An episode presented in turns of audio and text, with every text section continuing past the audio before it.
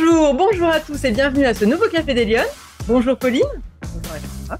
Alors je suis accueillie aujourd'hui par Pauline Sichet d'Alibar. Vous êtes la directrice générale et la cofondatrice du Bel Air Camp Exactement. à Villeurbanne. Dans- on, est dans, on est dans vos locaux. Exactement, dans un des trois bâtiments aujourd'hui, oui. Vous avez trois sites maintenant, c'est vrai, sur, euh, sur toute la ville de Lyon. Aujourd'hui, ouais, ouais. Donc un à Villeurbanne, Deux à deux à Villeurbanne. Villeurbanne. Ouais. L'autre est à une station de tram plus loin. Ouais. Et après, euh, deux derniers étages de la tour Oxygène depuis 6 à 9 mois. Voilà, vous m'aviez déjà accueilli pour un autre Café des Lyonnes. Voilà. Donc je suis très contente de vous accueillir. Ça fait longtemps que je voulais faire ce Café des Lyonnes avec vous.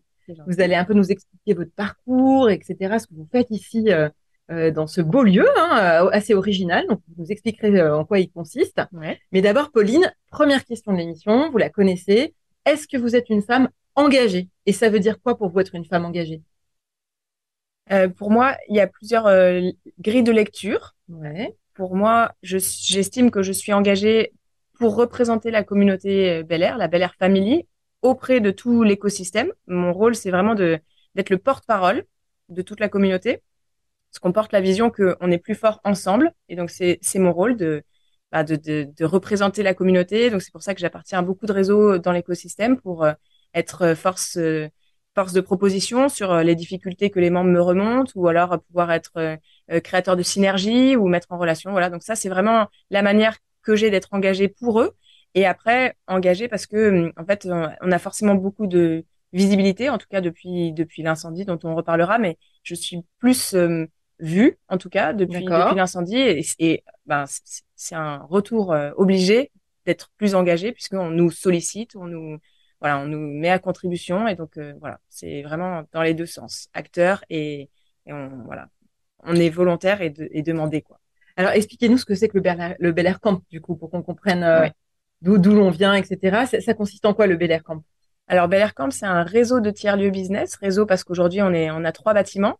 Et donc, euh, on, on les fait interagir ensemble. Notre métier, c'est de créer des nouvelles façons de travailler. Donc, on propose des surfaces privatives. Dans chacun des trois bâtiments, c'est des surfaces privatives de typologie différentes. Ici, on a des, des bureaux euh, standards. Dans la tour Oxygène, c'est des bureaux premium. Et dans Bel Air Industrie, c'est des ateliers pour produire, stocker, prototyper. Et, euh, et donc, ensuite, on mutualise des espaces communs, comme celui qu'on peut deviner derrière nous, qui permettent d'avoir plus que ce qu'on peut avoir seul pour pouvoir euh, ben, partager, créer des synergies, mutualiser et donc euh, libérer le chef d'entreprise de toute cette partie de, de gestion euh, immobilière euh, qui n'est pas son cœur de métier, qui lui prend du temps. Ça, c'est notre métier. Améliorer sa marque employeur pour être plus attractif par rapport au, au talent que d'être perdu dans un bâtiment X ou Y. Là, on appartient à une communauté forte. C'est plus facile pour attirer et retenir des talents. Et ensuite, nous, on crée une, une communauté. Notre notre métier, c'est comme dans notre logo, c'est créer une communauté business. Et donc, on, notre métier, c'est de faire se rencontrer les gens parce qu'on est convaincu qu'on travaille avec les gens qu'on apprécie et on apprécie les gens qu'on connaît. Donc, notre métier, c'est les faire se rencontrer pour qu'ils inventent eux-mêmes les meilleures synergies qu'ils peuvent faire ensemble.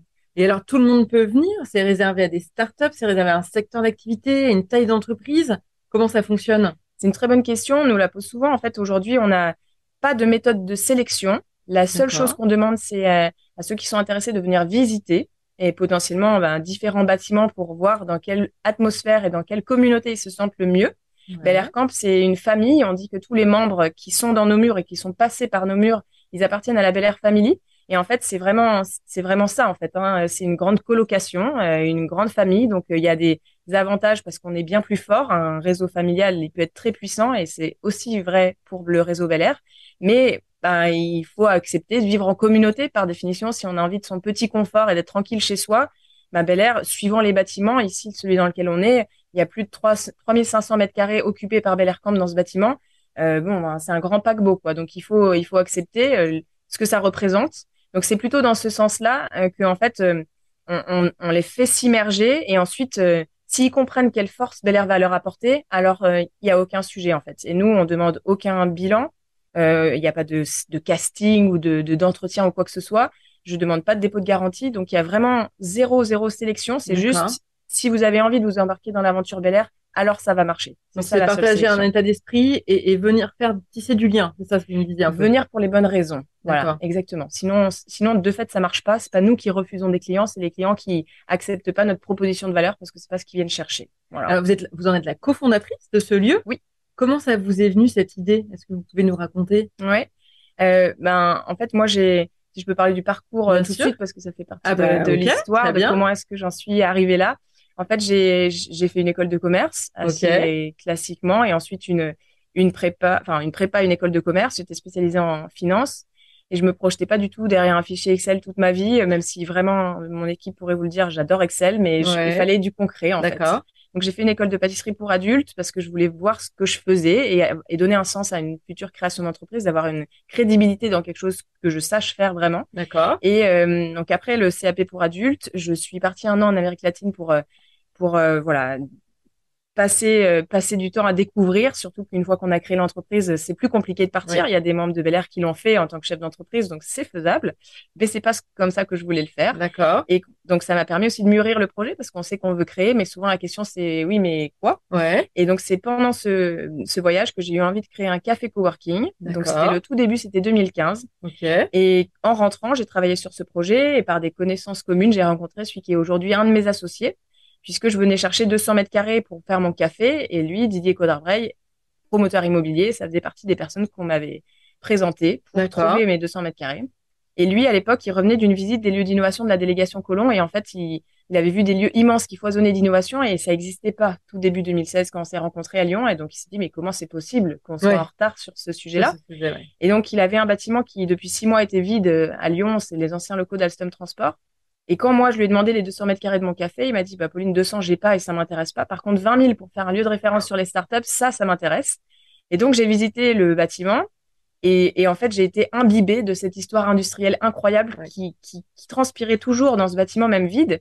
Et je me suis dit, en fait, là, il y a quelque chose à faire. On peut faire plus que ce qu'on peut faire seul. C'est rester de là, en fait, en, en disant que des, des entreprises qui, après, on a rencontré euh, en créant une proposition de valeur vraiment, vraiment en mode startup tout de suite. On a testé notre proposition de valeur auprès de premiers utilisateurs qui l'ont, qui l'ont validé et qui ont déclenché la date d'ouverture six mois après notre rencontre avec Didier. Donc vraiment, vraiment en mode co-construction depuis le tout, tout, tout début, en fait. Mais alors, vous avez eu le virus très tôt de l'entrepreneuriat parce que comment vous avez, euh, vous vous êtes euh, projeté dans ce, dans ce projet, enfin, je veux dire, en ayant, il faut avoir confiance, faut pas douter, faut pas. Ouais, c'est int- c'est c'est intéressant. Tout ce que je savais, c'est que mes précédentes expériences, donc des, des stages à l'école de commerce et puis les- la première expérience en audit, ça me ça me correspondait pas. Ouais. Moi, je suis pas du tout d'un milieu entrepreneur ou chef Ah, d'entreprise d'accord. Ok. parce que mes mes deux parents et mes deux grands-pères sont médecins. Ok. Donc euh, j'ai baigné dans l'univers médical euh, toute ma vie en fait. Et je Alors, quand fais- vous étiez petite, vous vouliez faire quoi plus grande? Ah bah, jusqu'en janvier de la terminale, je voulais faire médecin parce que je ne Ah, ok, connaissais d'accord. euh, pas de- bien. pas, pas d'autre chose, rien D'accord, c'était votre avait- univers. Ah ouais, totalement, c'était impossible euh, autrement. Et en fait, j'ai visité une une prépa avec euh, mon père en porte ouverte au- voilà, en, en janvier de la terminale et il, et il parlait de des langues étrangères que moi j'adorais. Je me suis dit ben c'est une méthode de faire prépa, de pas arrêter les langues étrangères Ouais. que moi j'aimais et que j'adorais voyager et tout ça. Donc en fait, euh, j'ai fait prépa en me disant ben au moins je peux ne pas arrêter les langues. Mais euh, mon père avait toujours euh, pensé que je ferais euh, médecine après prépa parce qu'on est meilleur. D'accord. Ouais, plus- c'est ça. plus Formé, plus- formaté plus- sur la- sur ce modèle. mûr, ouais. Ouais. Et puis en fait, voilà, les choses ont, ont, sont, ont été autrement, mais, mais, mais mine de rien, quand on est médecin, on est son propre patron. Bien sûr, bien sûr, oui, c'est vrai. En fait, même Ouais, si c'est d'un métier particulier, moi c'est un peu, c'est quand même ça qui m'a imbibé de- d'être libre euh, dans tous les sens du terme, de ses décisions, de, de son agenda, même si à un certain niveau, c'est l'agenda qui nous maîtrise, mais n'empêche, on, on prend nos propres décisions. C'est vrai. Et en fait, c'est, je pense que c'est ça, c'est, d'être entrepreneur de sa vie, de ses décisions dans un autre univers. Et alors, c'est un associé que vous avez rencontré, donc c'est un associé qui vous a fait confiance pour lancer Oui. ce projet? Ouais, exactement. Donc c'est un homme? C'est un homme. Ouais, vous ouais, avez ouais, déjà eu, est-ce que vous avez eu le sentiment euh, d'avoir des freins en tant que femme pour évoluer dans cet univers professionnel, ou au contraire, euh, pas du tout, j'en sais rien. De, c'est quoi votre retour d'expérience? Alors, c'est, effectivement un homme, mais c'est important parce que c'est une femme qui m'a mis en relation. D'accord. Donc ça, c'est important. Ouais. Euh, et du coup, c'est une femme avocate à l'époque que j'avais rencontrée qui m'avait défendu sur mon premier projet, qui m'a mis en relation avec lui en disant, vas-y, je sais que tu as un projet actuellement, mais on sait jamais. Et en fait, elle a eu raison et elle a eu du, du nez de, de me le présenter. Et c'est grâce à elle que je l'ai rencontré.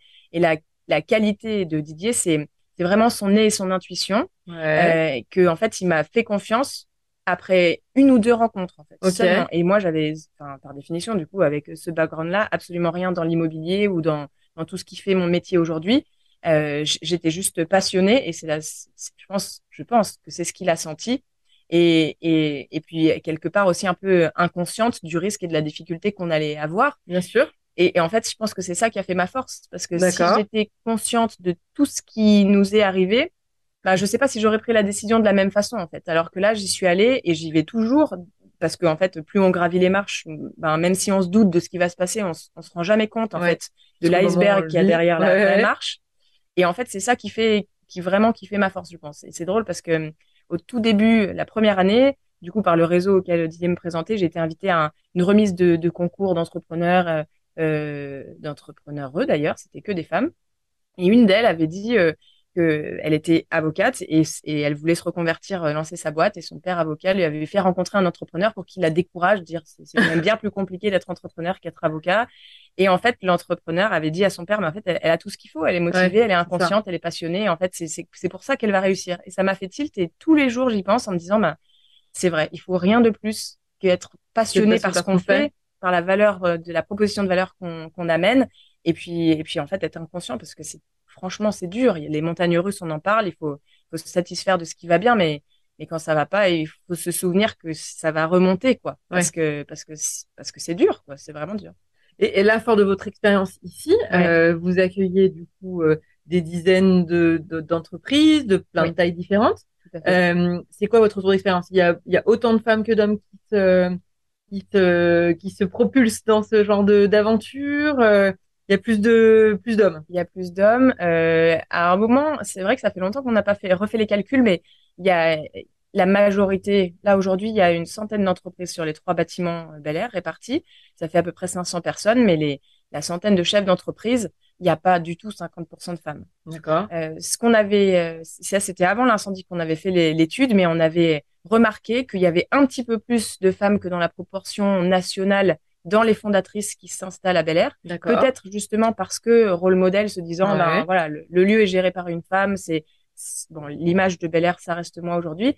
Peut-être que ça attire plus à Bel Air et que les stats qu'on a, même si ça fait un moment que je les ai pas recalculés, ça me donnerait envie de le faire, sont, sont un petit peu plus au-dessus de la moyenne, mais, mais bon, ça, ça reste un métier. Euh, voilà. En plus, on a un bâtiment industriel, donc on a beaucoup de startups industrielles ou dans l'artisanat, dans le faire, le produire. Là, c'est encore moins la proportion de femmes. Donc, on a aussi un métier où, on, on, rassemble pas uniquement des, indépendants qui là pour le coup ont plus des profils féminins. Donc euh, c'est aussi par notre positionnement sur le marché du, bureau flexible et des surfaces flexibles qui fait que euh, on se tourne plus vers des métiers qui sont encore plus masculins dans les sous-catégories euh, de, de, chefs d'entreprise. Dans la grande famille, les métiers industriels et de production, ils sont encore plus masculins que. Et alors, est-ce que vous avez déjà analysé un peu les raisons finalement pour, pourquoi les femmes elles se elles sont moins représentées? Est-ce que elles réussissent moins que les hommes? Non. Alors ça, c'est pour moi, c'est sûr que non. À ma lecture, et c'est peut-être lié à, mon âge et à ma période de vie, mais moi, ce que je vois dans, dans, mes amis, dans, dans, mon réseau, qui en fait ont fait les mêmes études que moi et qui, ben, si on est hyper euh, bah, juste euh, et qu'on copie, on pourrait se dire en fait on a par définition toutes les mêmes chances et on pourrait faire tous la même chose. Et moi, ce que je vois et qui, qui j'avoue est, assez assez assez dur pour moi euh, à, supporter de façon neutre quand je dis ça, mais c'est j'ai l'impression que c'est hyper euh, difficile d'assumer d'être une femme chef d'entreprise en plus de l'ampleur de Bel Air euh, à mon âge parce que bah, parce que c'est difficile de, de de, de, renvoyer une image d'un peu moins bonne maman. C'est jamais moi qui vais chercher mon fils à l'école, c'est impensable. Je l'amène que un matin par semaine et c'est du mieux que je peux. Enfin, c'est des choses où vous sentez vous sentez une pression sur ça? Un jugement. C'est vrai? Ouais, ouais. C'est assez c'est assez dur. Après, c'est pas je, je sais pas du tout un reproche. Non, moi c'est plutôt constater. Ouais, bien sûr. Plutôt dire c'est c'est l'image que la société renvoie de ce que les femmes doivent faire à cette période de la vie et du coup, bah en fait. Euh, à ma lecture, euh, devenir chef d'entreprise plus tard dans une carrière, bah, c'est hyper dur. Ouais. évidemment que tout est possible, mais, Bien sûr. mais moi, j'estime que c'est maintenant qu'on a le plus de force, le plus d'envie, le plus de, de possibilités aussi. Et donc, euh, en tout cas, à ma lecture, c'est plutôt ça. C'est plutôt hyper sociétal de l'image qu'on attend des femmes aujourd'hui, même s'il y a beaucoup de choses qui changent et même si, euh, quand on en parle, euh, moi, quand je parle du fait que j'estime qu'il n'y a pas encore l'égalité homme-femme dans les métiers, moi, j'ai plein de femmes autour de moi qui me disent, bon, Pauline, quand même, c'est pas vrai et tout. Ben, en vrai, elles s'en rendent même plus compte, en fait. Moi, c'est ça qui. à la réalité. Alors, vous, alors, quel est votre secret, vous? Comment vous faites? vous êtes, vous êtes organisé, vous vous déculpabilisez, c'est quoi vos, Ouais, il faut pas, il faut pas se poser la question. C'est surtout peut-être aussi que maintenant j'ai pas, j'ai passé la barre qui a été difficile les premières années. Euh, moi, j'y allais avec autant d'inconscience que pour tout le reste, en disant, bah, je vois, c'était évident pour moi que j'étais pas plus euh, capable ou incapable que un autre. Donc euh, j'y allais avec la, la voilà, la, la, même force, la même crédibilité. Mais en face, je, les, premiers retours étaient assez rigolos. Je me souviens très bien d'avoir fait des visites avec des personnes ben, qui m'avaient été présentées dans l'écosystème et et qui me, la première question qu'il me posait en me coupant la parole en commençant mon pitch, c'est mais en fait, vous avez quel âge? Ah oui. Mais moi, je suis intimement convaincue qu'on n'aurait jamais posé cette question à un, garçon. Mmh. Enfin, euh, oui, j'avais euh, j'avais 28 ans, mais enfin, j'avais 28 ans, j'avais même pas 22 ans. je, veux dire, donc, je me suis même demandé moi euh, comment je pourrais me, me grimer. J'ai acheté des lunettes. Enfin, je veux dire, c'est ça, c'était absurde quand même. Et, et plus plus c'est allé, plus en fait, euh, j'ai, je pense que j'ai montré que que je me posais pas la question et qu'en fait euh, voilà il faut c'était pas un sujet pour vous donc c'est devenu moins un sujet pour les autres ouais mais je pense qu'inconsciemment j'ai je me suis quand même mis la pression de dire en fait j'ai pas le droit à l'erreur on mm. me ce sera trop décrédibilisant déjà que le niveau de crédibilité il est limite si en plus je je, je mes, mes, mes, mes, propositions, mes réponses, mes interactions, elles sont pas pertinentes. Là, je baisse le niveau de crédibilité. Donc peut-être quand même, on se met plus de, enfin, en tout cas moi, je pense que je me suis mis plus de, de pression au début Ouais. Euh, bon, maintenant, euh, en tout cas, vu qu'on travaille toujours avec les mêmes acteurs, il y a vraiment dans, dans, dans, dans la philosophie euh, ouais, de, de, faire confiance à ceux que, qui nous ont euh, suivis depuis le début. Donc, c'est, ça va beaucoup mieux. Mais euh, bon, je pense qu'il y, y, a quand même un petit peu de ça et il faut réussir à passer au-dessus, à se dire que. Et est-ce que vous vous êtes posé des questions? Parce que vous avez dit que vous êtes associé à, cette personne qui, vous a, qui a cru en vous et qui vous a proposé de créer en fait de co-créer ce lieu mm. qui était euh, complètement innovant enfin je veux dire c'est ça n'existait pas c'était vraiment très euh, très novateur dans son approche c'était un peu un pari sur l'avenir oui euh, là il vous fait confiance est-ce qu'il y a des moments où vous avez douté vous vous êtes dit oh là qu'est-ce que je suis en train de faire oui oui oui, oui. Bah, même depuis les six ans de création de Bel Air, évidemment, plusieurs, plusieurs fois. Enfin, au tout début, la première année, c'était, c'était super dur de tout apprendre sur le tas, d'avoir ces, ces retours-là, de, de, de devoir se, donc faut se battre quand même. Faut quand même se battre, mais euh, mais oui, là c'est sûr que que oui, je me souviens très bien me dire en fait, euh, je suis allée suffisamment loin pour pas pouvoir revenir en arrière, tellement de toute façon j'ai été présentée à tout l'écosystème avec ce projet-là, donc en fait, euh, c'est oui, plus, possible de dire non merci quoi. Et après l'incendie, oui, je me suis reposé des questions évidemment. Alors racontez-nous cette épreuve vraiment terrible que vous avez traversée. Euh, parce qu'au bout de plusieurs années, vous avez eu un très grand incendie sur un des sites oui. industriels. Bah, c'était le, le, bâtiment principal à l'époque. Aujourd'hui, on est trois bâtiments. C'est notre manière d'avoir pivoté après l'incendie. Mais avant, les trois premières années, c'était le bâtiment principal que représentaient euh, les anciens locaux d'Alstom Transport. Il y a plusieurs bâtiments sur le terrain, mais on s'est concentré sur le premier qui faisait déjà 10 000 mètres carrés, le réhabiliter petit à petit. Et au bout de trois ans, on avait réhabilité euh, quasiment 85% de la totalité du bâtiment. C'était donc occupé à 85% avec plus de 80, enfin plus de 55 entreprises, 300 personnes, des, entreprises vraiment hyper différentes, puisqu'à cette époque-là, on avait euh, une équipe projet de Technip de, de 80 personnes, on avait eu Ikea six mois avant avec 100 personnes, et autant plein plein de startups, autant hardware que indépendants et tout, donc euh, c'était hyper varié, et un seul bâtiment. Et du coup, ben, le 8 octobre 2019, euh, la fumée dans le ciel de Lyon, c'était nous. Ouais. Et ce jour-là, ben, on a perdu tous beaucoup plus qu'un lieu de travail en quelques heures. En fait. Oui, c'est ça. Donc, euh, en fait, c'est là que euh, on a senti tous, autant les membres que nous, moi, les associés, l'équipe, euh, qu'est-ce que c'est la valeur Bel Air, en fait? Parce que c'est quand on perd quelque chose qu'on se rend compte de la valeur que ça a. Et c'est quand le jour J, on a proposé à tous les membres de venir faire un peu une réunion de crise, qu'on a senti la demande, en fait. Tout le monde aurait pu se dire, bon, ben, c'est plié, de toute façon, on va aller se réinstaller ailleurs. Quoi. C'était pas une option. Tout le monde attendait de dire bon ben ok, on a perdu Bel Air, mais Bel Air demain ensemble, c'est quoi? Et c'est ça en fait qui, qui m'a porté moi personnellement euh, et, et, qui, et qui a vraiment été euh, la force pour rebondir parce que en plus j'étais à, cinq mois de, de grossesse, c'était aussi hyper dur. Euh, ah tout le monde l'a appris ce jour-là. Euh, donc de d'avoir les retours de tous ceux qui me disaient mais Pauline repose-toi enfin fais autre chose ah oui ça fait beaucoup c'est une, épreuve personnelle là parce que assumer tout ça en même temps c'est pas mal oui c'était pas un super timing. Bon c'est un incendie de cette ampleur là c'est jamais un bon timing mais là c'est sûr que c'était c'était un facteur supplémentaire de, de, de bah de ouais de difficulté j'allais dire de doute non parce qu'en fait euh, pour moi Bel Air c'était mon premier bébé en fait. Donc euh, quand tout le monde me disait mais repose-toi euh, fais-toi déléguer et tout en fait moi j'étais aux urgences de mon premier bébé et enceinte mm. ou pas une maman d'un deuxième enfant elle est évidemment au, chevet de son premier. En fait pour moi c'était ça et j'ai eu la chance aussi c'est sûr que j'ai pas de complications médicales mais peut-être aussi que on peut voir les choses en disant que bah, mon bébé il sentait que c'était hyper important pour moi et que en fait quelque part, il fallait m'accompagner avant de pouvoir être prête à la suite, quoi. Et puis, il y a eu quand même un, énorme élan de solidarité autour, enfin, lyonnais. Euh, moi, j'en ai de souvenirs. En tous les cas, tout, le monde est venu euh, proposer euh, des choses, des aides très concrètes, de l'argent, des locaux,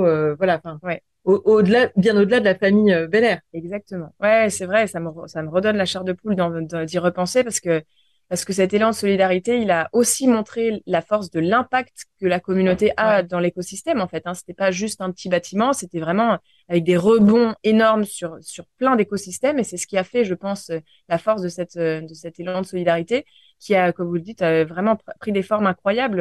On, a l'habitude de faire venir des food trucks sur Bel Air. Il y en a un qui est qui est venu, même si on était moins nombreux, continuer à nous soutenir. Il y en a d'autres qui nous ont offert euh, des ordinateurs, des, des pour, pour ceux qui avaient vraiment tout perdu. Enfin ça a pris des formes incroyables et, évidemment des, locaux. Euh, tout le monde a un peu, bah voilà, fait, fait ce qu'il pouvait pour, pour aider tout le monde à rebondir et ça, c'était vraiment euh, impressionnant. Alors aujourd'hui, vous avez rebondi puisque vous avez redémarré encore plus fort. on vous a, on vous, dit tout à l'heure, en faisant des virages, en, en, proposant d'autres offres. Euh, c'est quoi aujourd'hui le bilan de, de Bel Air à cette étape? Ben, en fait, euh, il y, a, y a quelques mois, j'ai fait, j'ai fait un, j'appartiens aussi au CJD, un, un, espèce de talk qui ressemblait au TED Talk et, et, je me suis repositionnée sur cet événement et en fait, aujourd'hui, je pense que l'incendie est la meilleure chose qui soit arrivée à Bel Air Camp, en tout cas. Donc c'est, j'aurais été incapable de dire ça il y a encore même un an. D'accord. Mais, euh, mais aujourd'hui, je pense que on a réussi à transformer cette épreuve euh, monumentale en une opportunité de de, repenser tout le système, en fait. Garder ce qui faisait qu'on était incontournable et pour autant euh, repenser tout ce qui faisait que ben il y avait du sable dans les rouages, qu'on pouvait faire mieux, être plus efficace euh, et, et, surtout quelque part euh, faire le modèle qu'on a aujourd'hui, d'avoir plusieurs bâtiments. On en a encore plein d'autres qui arrivent sur 2023 alors qu'on était prisonnier de ce bâtiment iconique qui était mm. induplicable parce que parce que trop incroyable en fait. Donc donc même s'il y a encore énormément de nostalgie quand je repense à avant, il y a des choses qu'on refera jamais pareil et, dont on restera toujours nostalgique, tous, tous ceux qui l'ont vécu. Mais aujourd'hui, euh, bah, je trouve que d'une certaine façon, on est beaucoup plus puissant euh, par rapport à la communauté, en fait, ce qu'on peut proposer, le, type de profil et de personnes qu'on peut aider en venant apporter la force de la communauté qu'on n'aurait jamais pu faire euh, avant, en fait. Donc, donc aujourd'hui, pour moi, c'est comme ça que je décide de le voir, en tout cas.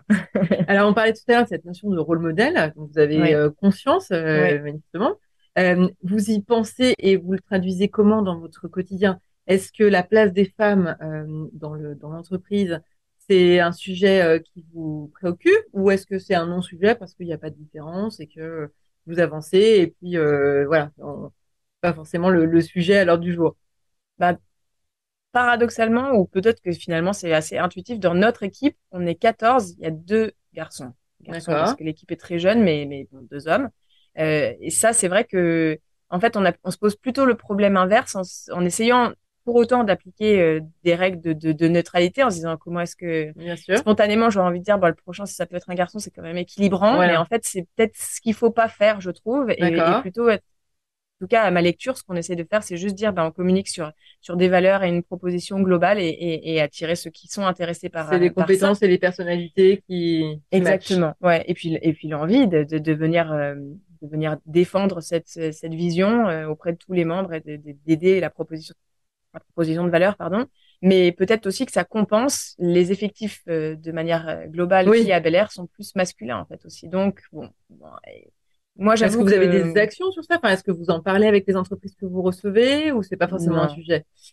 J'avoue que moi, je préfère même le fait que ce soit un non-sujet parce que je trouve que ça ne devrait pas en être un. Mhm. Donc, euh, bon, pour le coup, je préfère agir sur le fait de, plutôt être rôle modèle de femme chef d'entreprise plutôt que sur les recrutements où je trouve que c'est en plus dans tous les métiers qu'on a l'air tellement différents entre recruter des, des artisans, que recruter des devs euh, informatiques, que recruter des professions de service. Enfin, il y a tellement de métiers différents qu'en fait, c'est en plus des considérations qui sont qui sont indémêlables. Donc bon, pour le coup, je, je, les laisse faire et, et j'estime que le, fait que moi je sois à cette position, ça ça milite aussi en ce sens que tout le monde peut faire tout, en fait. Tout le monde, ouais, Mais j'ai pas l'impression que ce soit trop un sujet quand on en parle avec les chefs d'entreprise. Tout le monde est assez euh, sensible à l'importance de l'égalité. Euh, donc euh, voilà, pour moi, c'est pas forcément un, sujet. Et alors, quel, quel conseil vous donneriez-vous aux jeunes filles ou aux jeunes femmes qui nous écoutent euh, et qui disent bah, c'est vrai, moi j'ai un projet, je rêve de monter ma boîte, je rêve d'aller au bout de ça. Est-ce qu'il y a des parcours euh, qu'il faut prendre? Est-ce que, enfin, quel, quel, conseil vous pourriez donner? Ben, je dirais de, de, profiter de la période dans laquelle on est, puisqu'il y a bah, des podcasts comme le vôtre et comme plein de, de, médias qui mettent en avant la parole des, des, des femmes dans plein de rôles qui n'étaient pas très féminins avant, parce qu'on mhm. parle de chef d'entreprise, mais il y a plein d'autres métiers, les artisans, euh, enfin plein plein d'autres métiers, de profiter de cette visibilité pour euh, aller les rencontrer en fait. Parce que pour l'avoir fait avec plusieurs euh, stagiaires eux qui sont venus à Bel Air et qui ont été ont eu l'intelligence, je trouve, de venir questionner qu'est-ce que c'est ton métier, qu'est-ce que tu qu'est-ce que t'aimes dans ton métier, comment est-ce que du coup elle, elle pourrait se projeter dans ce métier-là? Ça, je trouve que quelque part, c'est la démarche que je trouve la plus sensée pour, euh, pour se projeter, pour avoir envie, pour, euh, pour se dire que c'est possible. Et aujourd'hui, même si on n'est pas du tout encore dans l'égalité, il y a quand même de plus en plus de femmes dans tous les domaines. Et quelque part, cette, euh, ce rôle de rôle modèle, il faut qu'on continue à le dupliquer. Et, et, je pense que l'impact sur la nouvelle génération, il est, il est hyper important. Le côté inspiration est important. Ouais, je trouve. trouve. Et alors, si vous aviez une baguette magique, euh, quelles mesures vous mettriez en place pour que les femmes, elles s'impliquent plus dans ce débat public, elles prennent plus de place, elles soient plus visibles? Vous avez une idée d'une mesure? Non, j'ai réfléchi à la question, mais en fait, en fait, je, pense que hum, j'aurais pas envie que ce soit une mesure, en fait. C'est pour ça que ça, me perturbe parce que, comme on, le disait plus tôt, pour moi, c'est vraiment une image globale de, de ce que la de, de l'image que la société attend des femmes. Et du coup, c'est plutôt quelque chose qui presque paradoxalement toucherait la vie personnelle, parce qu'en fait, c'est aussi dans cette période-là qu'on se construit, et qu'en fait, si on est déjà déséquilibré dans, dans la famille, dans son, dans son foyer de manière générale, en fait, on, on, on s'interdit toute seule sans même en avoir conscience qu'en fait, autre chose est possible, et que, ben, voilà, que, que le congé maternité, c'est pas forcément à nous de le porter seul. Enfin, mmh, pour moi, mmh. c'est plutôt, à la limite, s'il y avait des mesures vraiment, ce serait plutôt sur la, sur la manière dont, dont, dont, ça se crée au tout début. Et à ma lecture, quand tant qu'il n'y a pas d'enfant, l'égalité elle est beaucoup plus facile mm. à maintenir et le switch il se fait là. Ou dans la période où on souhaite avoir un enfant et qui du coup peut déjà psychologiquement tout casser parce qu'on se projette sur après. Euh, moi, le, le, congé maternité, on a été arrêté quasiment en, même temps. Euh, enfin, c'était c'était hyper important pour moi qu'on soit tous les deux dans le bateau en fait. Oui, envisager ensemble, etc. Envisager qu'au bout d'une semaine, euh, le monsieur part sauver le capitalisme et que nous, on reste à la maison, euh, même si physiquement c'est compliqué. Je trouve que c'est ça, ça c'est le plus dur pour moi en fait. Et pour moi, tout se joue là parce qu'après redémarrer après un arrêt maternité, il faut énormément de force. Et, et, les garçons, ils ont un avantage compétitif incroyable. Oui, oui, forcément. Euh, pour moi, pour moi, tout se joue là, dans l'intention, dans la vision, dans comment on se projette, dans ce qu'on s'autorise à faire. Donc euh, changer le poids euh, de la, de la société, l'image euh, qu'on disait tout à l'heure, dont on parlait tout à l'heure, sur les mamans, etc. Et du coup, peut-être la seule chose, c'est d'imposer que l'arrêt soit le même, le même, parce que parce que c'est la seule façon de ne pas créer de différence. Très bien. Bah, Pauline, merci beaucoup. Merci, de nous avoir reçus aujourd'hui euh, pour ce, cet excellent café des Lyonnes au sein de nouveaux locaux. Longue vie du coup au Bel Air Camp. Merci. Dans sa nouvelle formule. Euh, en tous les cas, euh, moi j'aurai le plaisir de vous retrouver la semaine prochaine pour un nouveau café des Lyonnes. Je vous souhaite une bonne semaine à tous et à très bientôt. Au revoir Pauline. Au revoir Alexandra.